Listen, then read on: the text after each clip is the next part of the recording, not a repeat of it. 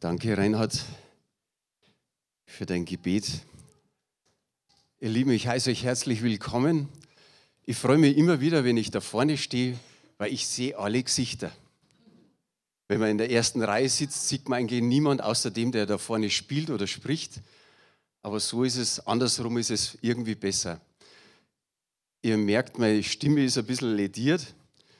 Immerhin hat es gereicht für einen Lobpreis. Ich hoffe, dass für die Predigt auch noch ausreichend ist mit der Stimme. Blessing, du darfst gerne mal die äh, Überschrift einblenden. Ich glaube, dass wir uns alle ein weises und ein geisterfülltes Leben wünschen. Ist es so? Da habe ich zumindest schon mal ein paar Amen gehört. Ich glaube, dass es unser Wunsch ist, Jahr für Jahr, dass wir sagen, Herr, noch mehr als wie letztes Jahr. Ich will noch weiser werden, ich will noch mehr voll des Heiligen Geistes sein, als wie es letztes Jahr war. Und wenn es geht, sogar den Ausspruch täglich zu sagen, mehr wie gestern, mehr wie vorgestern. Ich habe in letzter Zeit gebetet und ich, ich spüre innerlich, ich glaube, dass sich manche Aufbrüche äh, tun in der Gemeinde, manche Durchbrüche. Ich spüre an manchen Stellen so einen kleinen Fingerzeig Gottes und ich, ich bin gespannt, was das Jahr bricht, äh, bringt, nicht bricht. Ihr wisst, die CZM-Jahreslosung, ich komme da gleich drauf zu sprechen, aber ich möchte einen ganzen Vor äh, Abschnitt vorlesen aus dem Epheserbrief, Kapitel 5, die Verse 15 bis 20. Und es beginnt mit einem Seht nun genau zu, wie ihr wandelt, nicht als Unweise, sondern als Weise. Kauft die rechte Zeit aus, denn die Tage sind böse. Darum seid nicht töricht, sondern versteht, was der Wille des Herrn ist und berauscht euch nicht mit Wein, worin Ausschweifung ist, sondern werdet voller Geist, indem ihr zueinander in Psalmen und Lobliedern und geistlichen Liedern redet und dem Herrn mit eurem Herzen singt und spielt. Und jetzt kommt unsere Jahreslosung, Epheser 5, Vers 20. Lasst uns das einmal laut miteinander sagen sagt alle Zeit für alles dem Gott und Vater Dank im Namen unseres Herrn Jesus Christus. Ein Amen drauf. So soll es sein. Das ist ein wunderbarer Vers. Aber diese, dieser Absatz beginnt mit einem Seht genau zu. Seht genau zu, wie ihr wandelt, so ein alter Ausdruck, wie ihr lebt, wie ihr handelt in eurem Leben, wie ihr redet, was ihr auch tut, seht genau zu. Könnte auch stehen, pass genau auf. Hey, ist es wichtig oder achte darauf, nicht als unweiser, unverständiger oder ein gleichgültiger rumzulaufen, sondern weise und verständig, so wie es hier steht. Das meint vor allen Dingen unser Verhalten zu den Menschen, die Jesus noch nicht kennen. Der Kolosserbrief sagt im, im, in der Luther-Übersetzung in die Richtung, verhaltet euch weise gegenüber denen, die, die draußen sind. Lass nur liegen. Verhaltet euch weise gegenüber denen, die draußen sind. Also da kann man sagen, okay, wir sind im Haus und die anderen sind draußen. Nein, so ist es nicht so direkt.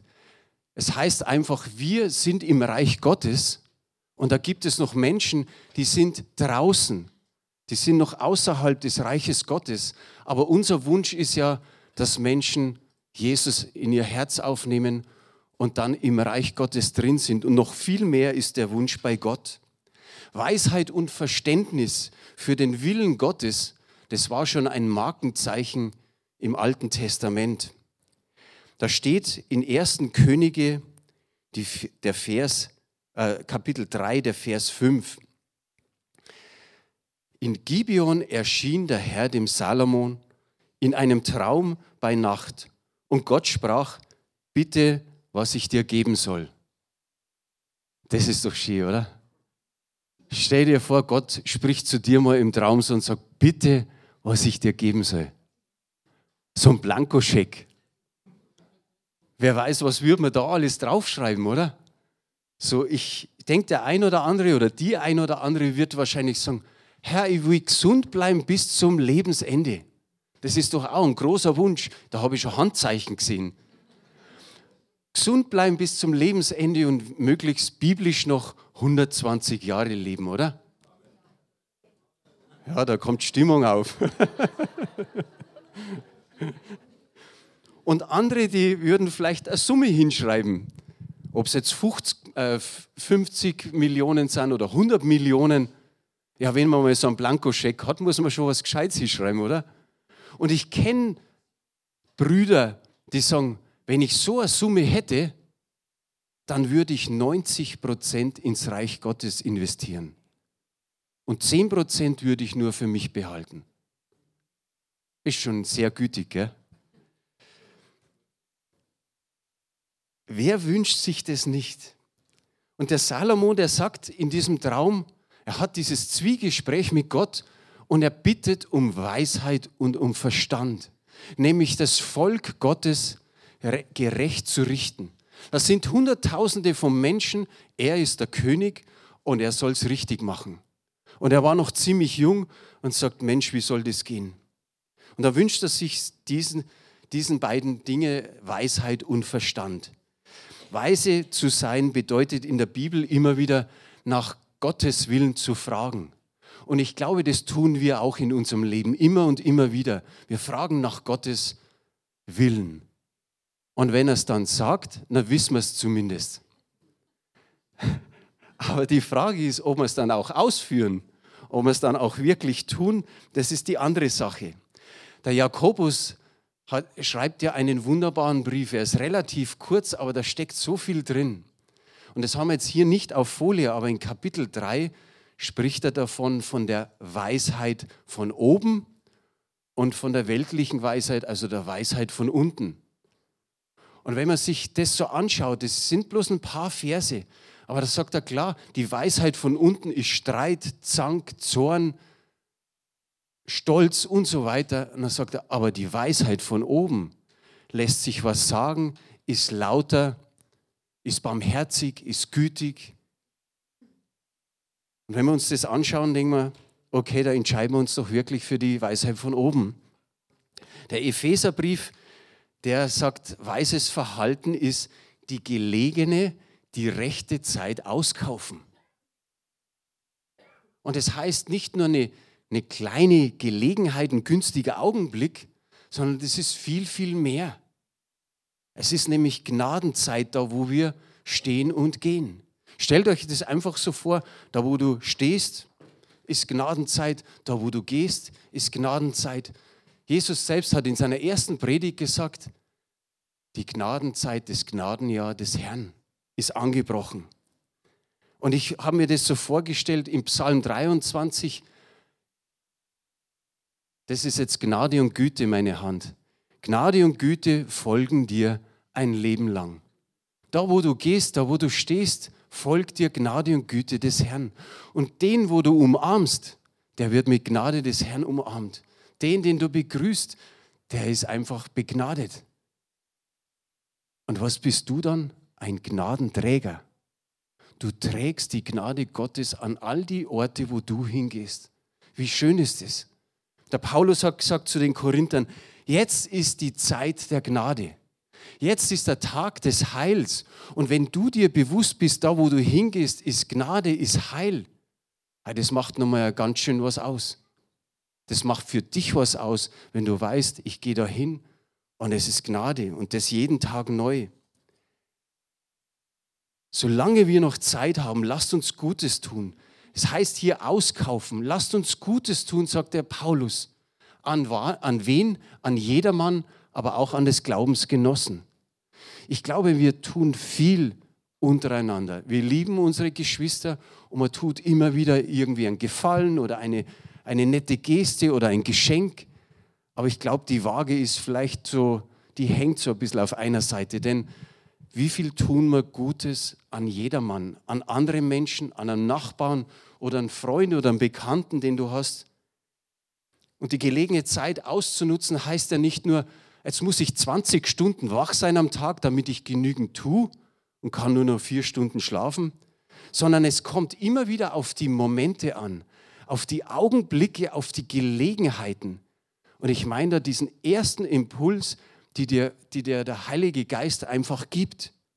Wie oft ist es schon passiert, dass der Heilige Geist zu dir gesprochen hat und du hast nichts getan? Es ist einfach so an dir vorbeigegangen. Du hättest was tun sollen, aber es, du hast nichts getan. Nutzt die Zeit aus, heißt es, denn wir leben in einer schlimmen Zeit. Ist die Zeit schlimm? Also sind wir so mittendrin. Wie oft passiert es uns, dass wir nicht sofort auf diesen Impuls des Heiligen Geistes reagieren und dann ist der Moment schon ein Stück weit wieder vorbei oder wir haben schon wieder mehrere Gedanken, die uns in eine ganz andere Richtung führen. Weiß jemand, es gibt sicherlich eine Studie darüber, wie viele Gedanken hat man so am Tag? Weiß da jemand was? Ich sage jetzt einfach mal Tausende. Wird wahrscheinlich gar nicht ausreichen. Ich weiß gar nicht, wie oft, dass da in unserem Hirn, Gehirn was kommt. Der Gedanke, der Gedanke, hier nochmal was und da nochmal was. Aber es ist auf alle Fälle eine Menge. Aber weil wir Christen sind, weil wir Nachfolger Jesu Christi sind, kann es sein und es ist auch so, dass der Heilige Geist immer wieder zu uns spricht. Tagsüber, vielleicht einmal in der Nacht, so wie bei Salomo mit Gott. Aber wenn er spricht, dann ist es eben, wie ich sage, dann ist dieser Impuls da und dann ist es wichtig, dass ich was tue. Sonst ist die Chance vorbei. Die Ellie Pur hat was getan. Mitte letzten Jahres, Mitte 2022, habe ich von ihr erfahren, bekommt sie einen Impuls, predige über diese, du bist der Herr, der mich sieht, du bist ein Gott, der mich sieht. Das war Mitte letzten Jahres. Sie wusste nichts von einer Jahreslosung 2023. Am 18. Dezember hat sie erst predigen können. Ihr wisst warum. Und sie hat euch ihr auch ihr Erlebnis geschildert. Und da war das Thema eben, du bist ein Gott, der mich sieht.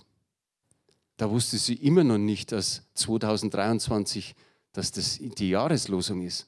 Und als ich im Januar, am 8. Januar darüber gepredigt hat, du bist ein Gott, der mich sieht, hat sie gesagt zum, zu mir, ich habe es immer noch nicht gewusst, dass das die Jahreslosung war.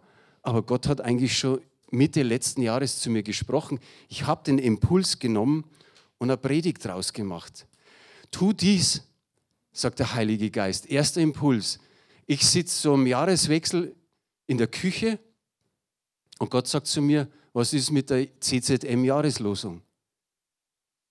Und dann habe ich den Impuls gehabt, geh ins Wohnzimmer, da ist ein Päckchen mit Bibelversen, genau das nimmst. Ich habe in der Küche welche, ich habe im, im Büro und an, an verschiedenen Stellen habe ich so Päckchen. Aber nein, ich gehe ins Wohnzimmer. Und während ich die Schublade aufmache, sage ich, Herr, ich will einen Vers, wo viel Dankbarkeit, wo Danksagung dabei ist, wir, wir feiern schließlich heuer das 50. Jahr von CZM am 14. und 15. Oktober. Und es wäre schön, wenn wir so das Jahr durchziehen mit Dankbarkeit. Dann nehme ich den Stoß, schaue so die erste Karte an und dann kommt Epheser 5, Vers 20. Sage ich, danke Herr, freue mich total, dass ich darauf reagiert habe, auf diesen Impuls. Ein weiterer Impuls. Dorothea Hähnle ist letztes Jahr, Ende letzten Jahres gestorben. Dann hat Familie Benz uns geschrieben und wir informieren euch noch weiter. Und mein erster Gedanke war, ja, da gehst du hin auf die Beerdigung. Mein zweiter Gedanke war schon, nee, da gehst nicht hin. Ich kenne Dorothea Henle vielleicht aus zwei, drei Begegnungen. Ihr Mann war, in, glaube in den 70er Jahren ältester. Und dann fragt mich Sibylle, fährst du hin? Dann fahre ich mit dir mit. Dann habe ich mir gedacht, was war mein erster Gedanke? Geh da hin. Sage ich zu Sibylle, okay, wir fahren. Da war ein geisterfüllter evangelischer Pfarrer. Auch er hat einen Impuls von Gott bekommen. Er soll eine Predigt halten über Johannes 11, Vers 25. Und dann hat er die Predigt so gestaltet und da sagt er in der Predigt, dass die Nachbarn zu ihm gekommen sind von der Dorothea, die sich um sie gekümmert haben und die haben auf dem Nachtkästchen einen handgeschriebenen Zettel gefunden von der Dorothea mit Johannes 11, Vers 25. Und er war so glücklich, wie er das uns mitteilen konnte. Und er hat echt, er hat es wunderbar gemacht. Und Sibylle und ich, wir sind dann hingegangen und haben gesagt, dass er so eine wunderbare Predigt gehalten hat und wie er das Ganze gestaltet hat. Denkt an Traute, vor 14 Tagen hat sie gesagt, die heiligen drei Könige sind bei ihr gewesen, haben geklingelt, Kinder natürlich, aber sie sagt einfach, kennt ihr Jesus? Ja. Habt ihr ihn schon in euer Leben eingeladen? Nein. Dann hat sie einfach mit ihnen gebetet und noch Zeit verbracht mit ihm. Auch da ist, denke ich mal, die Traute einfach dem ersten Impuls nachgegangen. Das ist mir wichtig, diese ersten Impulse, diese ersten Gedanken sensibler zu werden in diesem Jahr, um einfach dem nachzugehen. Nicht zu sagen, ah ja, war bestimmt nichts Gescheites und, und kommt noch irgendwas anderes. Nein, ich glaube, wir sollten es wahrnehmen, und daran auch umsetzen. Wahrnehmen diese Impulse und dann umsetzen. Das ist mir ganz wichtig heute Morgen. Der Paulus sagt weiter, versteht, was der Wille des Herrn ist. Und dann kommen zwei Aufforderungen, eine negative und eine positive. Die eine, die negative ist, berauscht euch nicht mit Wein. Habt ihr das alle gehört, ja? Das heißt aber nicht, du kannst jetzt mit Bier und mit Schnaps und mit Sekt berauschen. Also es geht eigentlich insgesamt um den Alkohol und den Missbrauch von Alkohol. Man soll sich damit nicht abfüllen. Die jüngeren Leute sagen, schieß dich damit nicht ab. Die positive Aufforderung ist, werdet vom Heiligen Geist erfüllt. Und da geht es ja auch um voll des Geistes zu werden. Also man sollte voll werden, aber mit dem Richtigen. Ich lese euch einmal ein paar Verse aus den Sprüchen vor, die sind der Hammer. Sprüche 23 ab Vers 31. Lass dich nicht vom Wein verlocken, wenn er so rötlich schimmert, wenn er im Glas funkelt und so glatt die Kehle hinuntergleitet. Denn zuletzt wirkt er wieder bis einer giftigen Schlange. Deine Augen sehen seltsame Dinge, deine Gedanken und Gefühle wirbeln durcheinander. Es geht dir wie einen Seekranken auf hoher See. Du fühlst dich wie im Mastkorb eines schaukelnden Schiffes. Man muss mich geschlagen haben, sagst du, aber es hat mir nicht wehgetan. Ich bin verprügelt worden, aber ich habe nichts davon gemerkt. Wann wache ich endlich aus meinem Rausch auf? Ich brauche wieder ein Glas. Ist es nicht treffend formuliert? Ich glaube, so in unserem alten Leben hat so der ein oder andere das auch mal erlebt. Da geht es um dieses weltliche Vergnügen. Und ein Mann hat einmal gesagt vor kurzem, man muss den Menschen mit etwas füllen. Irgendwas muss da rein. Für den einen ist es Alkohol, für den anderen sind es Drogen, der nächste hat mit Pornosucht Probleme, der nächste hat eine andere Sucht, Tabletten vielleicht oder so. Aber wegen Alkohol nochmal, man macht's, um Sorge, Nöte und Probleme einfach mal zu ertränken. Einfach mal, wie in Bayern sagt, wegschwarmen. Einfach weg damit. Man denkt in dem Moment nicht mehr dran. Es ist vielleicht eine Ablenkung für all die Belastung, die man hat, aber das bringt nur etwas, nämlich eine vorübergehende Hochstimmung und dann geht es wieder runter. Die Feststellung am nächsten Tag ist eigentlich deprimierend. Die Sorgen, die Nöte sind immer noch da, die ganzen Probleme sind noch da und da kommt noch was dazu. Der Brummschädel, ja, genau. Und jetzt steht in diesem Text wieder ein Glas. Wieder ein zweites Glas, wieder mal ein drittes Glas, vielleicht die ganze Flasche. Wir wissen, wie es manchen gegangen ist. Und dann geht es immer weiter bergab in dieser Abwärtsspirale. Die Bibel vergleicht es mit, mit dem alten Leben natürlich, die, Betrunken, äh, die, ja, die Betrunkenheit einfach mit selbstsüchtigen Begierden. Aber wir müssen auch betonen, dass die Bibel den Wein nicht ablehnt. Wenigstens das, gell? Da gibt es genügend Bibelstellen, aber da brauchen wir jetzt nicht drüber sprechen. Aber insgeheim geht es ja darum, wegen dem Missbrauch und den Folgen, wenn man zu viel Wein trinkt. Die positive Aufforderung ist, lasst euch vom, Wein, äh, vom Geist erfüllen und die Frage haben wir uns vorher schon beantwortet, brauchen wir das? Wir brauchen es. Wir brauchen es immer und immer wieder. Auch das ist das Schöne, auch da wird man voll. Ich habe es vor kurzem erwähnt, in der Apostelgeschichte 4, da ist der, der Petrus und der Johannes, die sind vor dem Hohen Rat und die sagen zu ihnen, ihr dürft im Namen Jesu nicht mehr predigen. Sie waren voll des Geistes und das haben auch die, die ganzen Hohepriester gemerkt. Und dann sind sie zur Gemeinde zurückgegangen, eigentlich noch voll des Geistes. Sie beten für das, dass sich da Dinge verändern. Und da heißt es, dass die Stätte erbebt ist und dass sie voll des Geistes waren. Der Heilige Geist hat sie wieder neu erfüllt. Vielleicht waren sie nur noch halb voll, dreiviertel voll. Aber so auch an uns, dass wir wirklich täglich das Gebet sprechen, Herr, füll mich neu. Sag ihm einfach, ich stelle mich unter deine Führung, ich schöpfe aus deiner Kraft. Und so wie es in Zacharia heißt, nicht durch Heer oder Kraft, sondern durch deinen Geist. Nicht durch meine eigene Kraft, nicht durch Kräfte von anderen Leuten, sondern durch seinen Geist. Weniger darauf achten, habe ich mir hingeschrieben, wie viel wir vom Heiligen Geist haben, sondern wie viel der Heilige Geist von uns hat, wie viel er übernehmen darf, wie viel er Raum hat, wie viel er Zeit hat. Und dann kommt ein Abschnitt oder in unserem Abschnitt die guten Folgen zum Vorschein, wenn man erfüllt ist mit dem Heiligen Geist.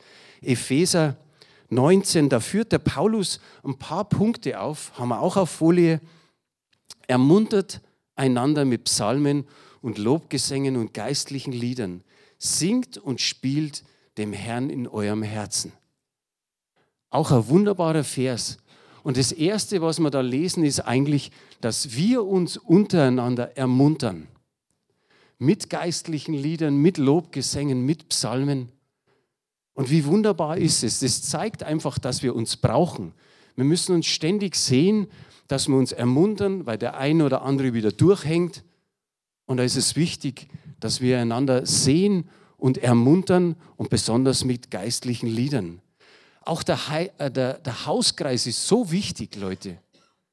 Versucht, in den Hauskreis zu gehen. Versucht, sagt, oder vielleicht willst du selber einen machen, dann sag, komm, ich hätte jetzt die, die Lust, die, das Feuer, die Fröhlichkeit, einfach einen Hauskreis zu machen. Dann kommt und dann soll das passieren.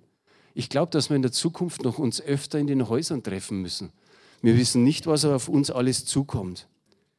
Die ersten Gemeinden, schrieb jemand, waren singende Gemeinden. Die hatten die Psalmen, das war so das erste Gebets, äh, Gesangsbuch. Aber wenn ich sage Gebetsbuch, in dem Sinne genauso. Wer Schlachterübersetzung hat oder, oder Elberfelder Übersetzung, ich weiß schon auch nicht mehr, da steht drin, redet in Psalmen und geistlichen Liedern und Loblieder zueinander. Da denkst du zuerst, äh, Lieder singt man doch. Aber wie oft sprechen wir uns Psalme zu? Ein Vers. Wie, wie oft wurde der Psalm 23, der gute Hirte, schon zitiert? Wo er sagt, den gebe ich dir mit. Oder Psalm 91, unter Gottes Schutz. Psalm 103, vergiss nicht, was er dir Gutes getan hat. 193, äh, 100, nein, 193 gibt es nicht. 139, die Allgegenwart oder die Allwissenheit von Gott. Und mit den Versen stärken wir unsere Geschwister. Und wenn man alles zusammentut von diesen Liedern, dann weiß man, in erster Linie ist es eigentlich ein Gebet. Es sind ja viele ältere Geschwister da. Früher haben wir so ein Lobpreislied gehabt, da hieß es dann, ich liebe dich mit der Liebe meines Herrn. Und dann haben wir so auf den Nachbarn und auf den Vordermann und auf den Hintermann gedeutet. Oder in Kinderliedern gibt es ja auch irgendwo die Stelle, wo es dann heißt, und dich und dich und dich und dich und dich. Wie wichtig ist es, dass wir das praktisch tun? Und jetzt kommt unsere Jahreslosung. Epheser 5, Vers 20 sagt, alle Zeit für alles dem Gott und Vater Dank im Namen unseres Herrn Jesus Christus. Und da lese ich euch was vor. Die ersten Gemeinden waren dankbare Gemeinden. Es trieb die Menschen damals stets und überall für alles zu danken.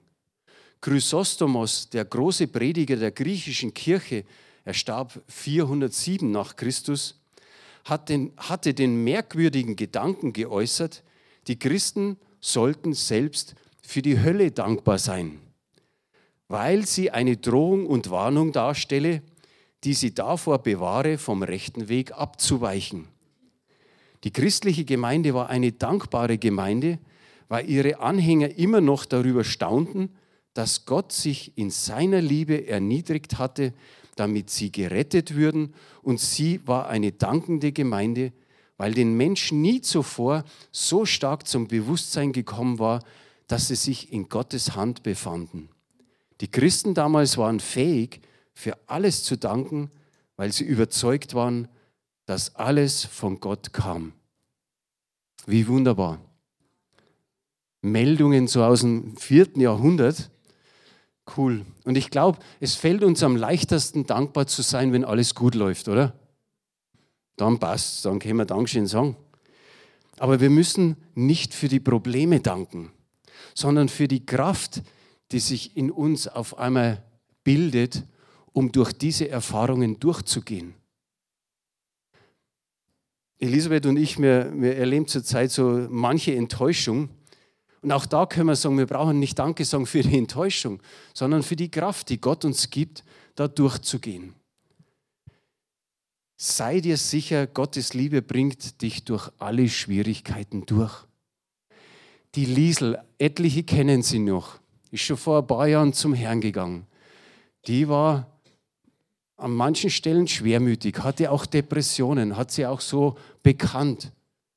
Und dann ging mal ein Bruder zu ihr hin und vielleicht mit diesem Epheser 5, Vers 20, er hat auf alle Fälle gesagt, Liesel, du musst dankbar werden und du musst für alles danken. Er hat gesagt, ja, dann habe ich angefangen. Tag für Tag, Woche für Woche, Monat für Monat. Und tatsächlich ist es passiert, sie ist aus dieser Schwermut und aus diesen Depressionen rausgekommen. Es war ihr Erlebnis und das hat sie überall erzählt. Er hat immer wieder gesagt, da habe ich ein gutes Rezept. Wenn es einer ein bisschen schwermütig war ums Herz, dann ist die Lieselkummer. Sicher wird über Dankbarkeit noch einiges gesprochen in diesem Jahr, denke ich mal. Aber ich möchte nochmal auf diese weise Lebensführung zurückgehen und auf die Zeit ausnützen. Da werden wir auch dann beten dafür. Und ich habe ein biblisches Beispiel von dem Propheten Elia, der Prophet. Der Prophet. Und was hat der Jakobus über ihn geschrieben? Er war ein Mensch wie wir. Er war ein schwacher Mensch wie wir. Er war ein Mensch wie wir mit gleichen Gemütsbewegungen. Er war ein Mensch mit gleichen Empfindungen wie wir. Es sind verschiedene Übersetzungen, die das so hergeben. So wie wir. Und trotzdem sagen wir, wow, der, der Prophet, er hat gebetet und es hat nicht mehr geregnet. Wow. Und es regnet lange nicht mehr. Und jetzt kommt Gott. Und Gott gibt, wie der Heilige Geist bei uns, Gott gibt einen Impuls. Und er sagt einfach zu ihm, geh nach Osten. Und was macht er? Der geht. Er geht. Geh nach Osten und er ist losgegangen. Er hat ihm noch mitgegeben, da wo der Bach Krit ist, aus dem Bach wirst du trinken und Raben, ich habe befohlen, Raben werden dich versorgen. Des Vormittags mit Fleisch und Brot und des Abends mit Fleisch und Brot. Also Gott hat gewusst, er hat einen Mann da unten, der braucht Fleisch und Brot. Halbpension könnte man sagen, gell? Fleisch und Brot. Aber diese Aussage, geh da hin, trink aus dem Bach und, und Raben, also die, die Ober in Schwarz werden dich bis, äh, versorgen. Also irgendwie, überleg mal einfach, würdest du gehen? Musst nicht beantworten. Jetzt kommt der nächste Impuls, nachdem der Bach leer ist, also nicht, dass der, der Elia leer getrunken hat, sondern die Dürre kam halt immer weiter, dann sagt Gott zu ihm, weißt du was, Jetzt gehst du nach Zarpat und da ist eine Witwe, die dich versorgt. Eine Witwe, die nichts hat. Eine Witwe, zuerst die Raben und jetzt die Witwe. Aber was macht er? Er geht. Er geht einfach hin. Für, für uns wäre es total schräg, oder? Wenn man so eine, so eine Anweisungen kriegt. Die, Gott könnte 100 bessere Ideen schaffen in dem Moment, die Elia oder besonders wir irgendwie verstehen würden. Also man sagt, das geht doch gar nicht. Bei Gott geht alles. Aber ich bin so überrascht von dem Elia, dass er geht einfach los. Er überlegt nicht, er grübelt nicht. Er fängt in der Diskussion mit Gott an und sagt, Mensch, in, in der Nähe von Zapat ist doch Sidon und da gibt es doch die Sidoner Tafel, da kann ich mich auch anstellen. Wisst ihr, sowas, so, so einfache Sachen. Nee, Witwe und Raben versorgen ihn. Und jetzt an uns, nimm die Hand von Gott. Es ist der gleiche Gott, den der Elia auch hat.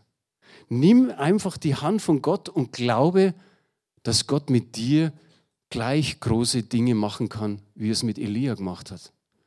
Und wenn du sagst, mir reichen schon kleinere Dinge, ja, er kann sie mit dir machen.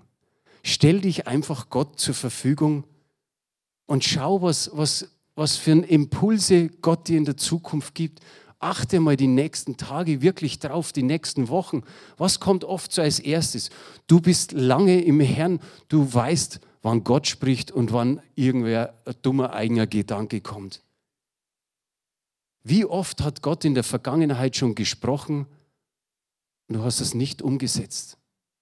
Denk mal einfach dran, da fallen dir bestimmt ein paar Dinge ein. Zum Beispiel der Nachbarn, wo Gott geklopft hat und hat gesagt, wie wäre es einmal, wenn du mit deinem Nachbarn redest? Wie wäre es mit dem Arbeitskollegen? Wie wäre es mit einem Freund oder wer immer? Wie oft hat er da schon angeklopft und man sagt, ja, was soll ich denn sagen? Das ist vielleicht dann schon der zweite Gedanke und dann ist man wieder weg. Wie oft war man schon eher Jona, der die andere Richtung eingeschlagen hat und sinnbildlich eben die anderen Gedanken. Die anderen Gedanken lassen uns in eine ganz andere Richtung gehen, wo der Heilige Geist eigentlich hingehen wollte. Ich habe mir hingeschrieben, kauft die gelegene Zeit aus, die rechte Zeit aus, nicht mit Chillen oder Shoppen oder mit Fernsehen oder mit YouTube oder mit Urlaub. Das hat natürlich alles seinen Platz. Aber mir geht es immer wieder um diesen Impuls. Die Bibel sagt, trachtet zuerst nach dem Reich Gottes, kauft da die Zeit aus. Es werden uns Dinge zufallen, aber da sollte man die, die, die Zeit auskaufen. Setz die Anweisungen Gottes um und, und sei einfach da gehorsam. Sorry, wenn es, ich sage mal, wenn es zu viel verlangt ist. Ich, ich mache dasselbe für mich. Und ihr seht, ihr habt den kleinen Vorsprung, dann habe ich euch ein paar Erlebnisse einfach erzählt. Und da kommt noch mal zwei kleine Erlebnisse. Wir sind vor 14 Tagen ins Kaiserstüberl gegangen, eine kleine Kneipe in dieser Stadt. Da ging mein Papa immer hin. Und die Wirtin und natürlich alle seine, seine Freunde, die er da hat, die haben gesagt, kannst du von deinem Papa noch ein gutes Bild bringen, das wollen wir da in der Kneipe aufhängen. Da hängen schon ein paar, die gestorben sind in den letzten Jahren. Und das haben wir vor 14 Tagen gemacht. Und Elisabeth hatte so den Impuls, nimm Übergabegebet mit, so in der Handtasche.